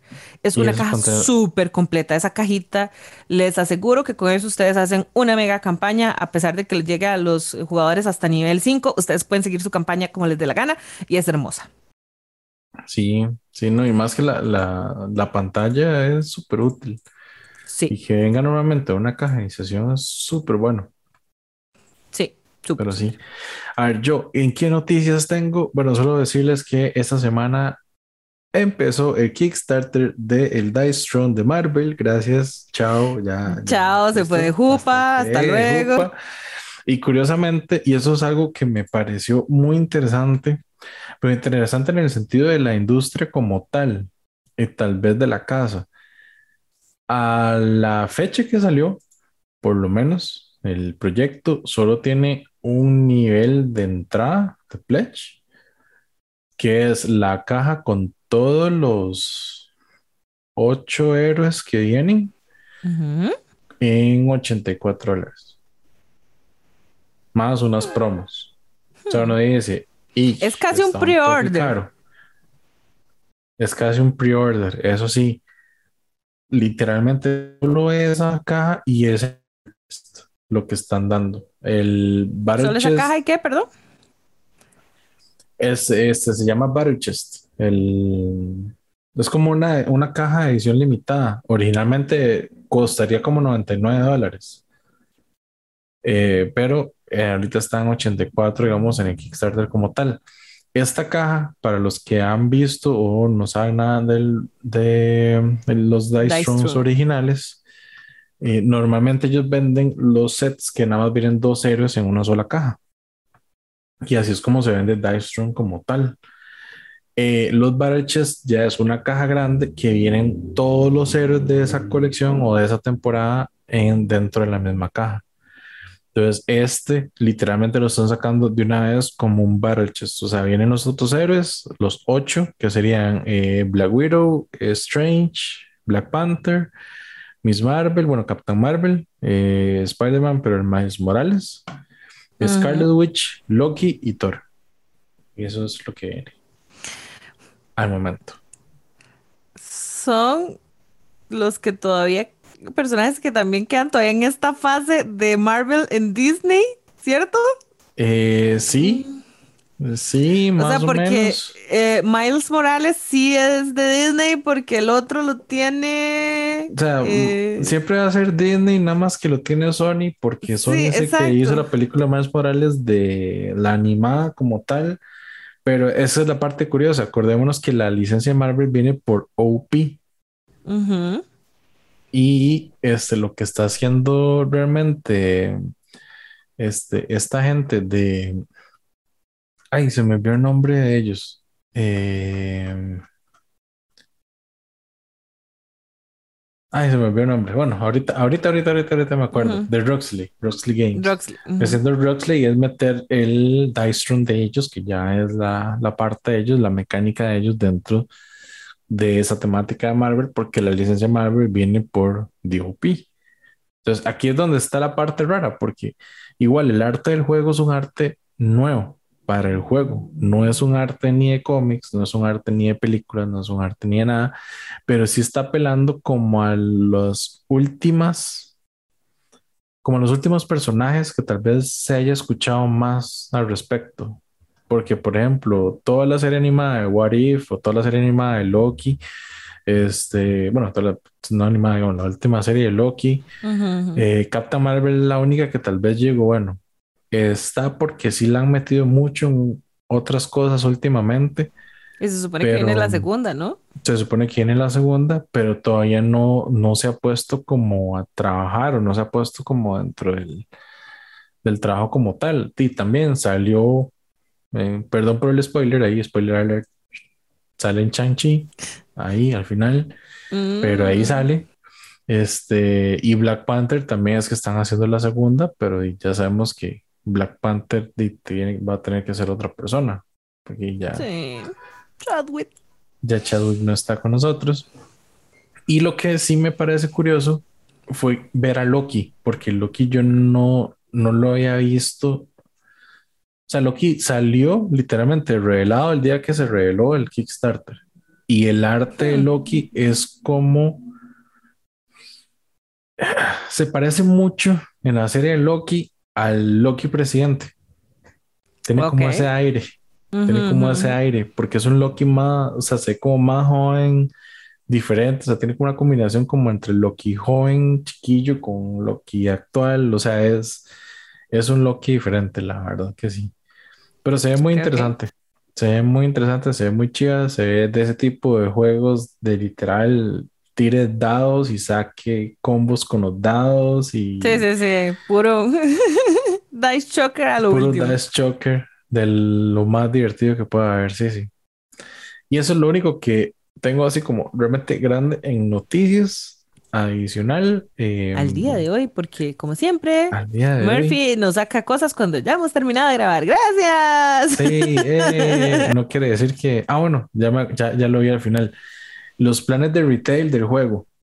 Va a ser, van a, van a ser tres cajas al final. Entonces va a ser una caja que es Captain Marvel y Black Panther, otra caja que es Black Widow y Strange, y una caja base, por así decirlo, que son Scarlet Witch, Thor, Loki y Miles Morales.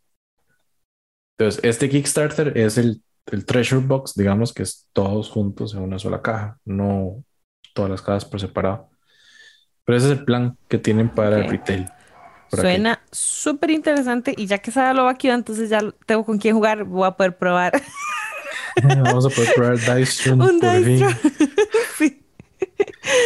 Y nada, gente. Eh, yo invitarlos a la rifa que tengo ahorita en Instagram, que estoy rifando un Castel Party, cortesía de Devir Américas, para todos los países que cubre Devir Américas. Entonces, para que vayan, porque está abierto hasta este domingo 31 de octubre y el próximo mm. martes 2 voy a hacer la rifa. Eh, si nos ven de otros, nos ven o escuchan de otros países como México o otros lugares que no cubre de Américas, tengo otra rifa de un juego Exit para que también participen y eso es para todos estos países que se quedaron por fuera. Wow. Eh, y nada, espero que hayan disfrutado mis cosplays de Halloween en Instagram también. Yo me divertí muchísimo disfrazándome y maquillándome y poniéndome pelucas. y espero que tengan un spooky fin de semana. Y que jueguen algún juego divertido de terror y nos cuenten qué ha pasado, ¿verdad? Y también que nos pongan en los comentarios si han jugado rol, qué estilos de rol han jugado o si este programa los animó a probar rol de otra forma. Mm, interesante, buena pregunta. Pero gente, nos vemos entonces en 15 días, noviembre. Ya. Vamos a ver qué viene ya. Oh, noviembre, el, oh, el top, el top, el, top, nos, está, que nos está pisando los Lo dejamos porque tenemos que trabajar con ese top. Sí, hay que jugar mucho. Todavía hay mucho por jugar. Nos vemos en la próxima entonces. Chao.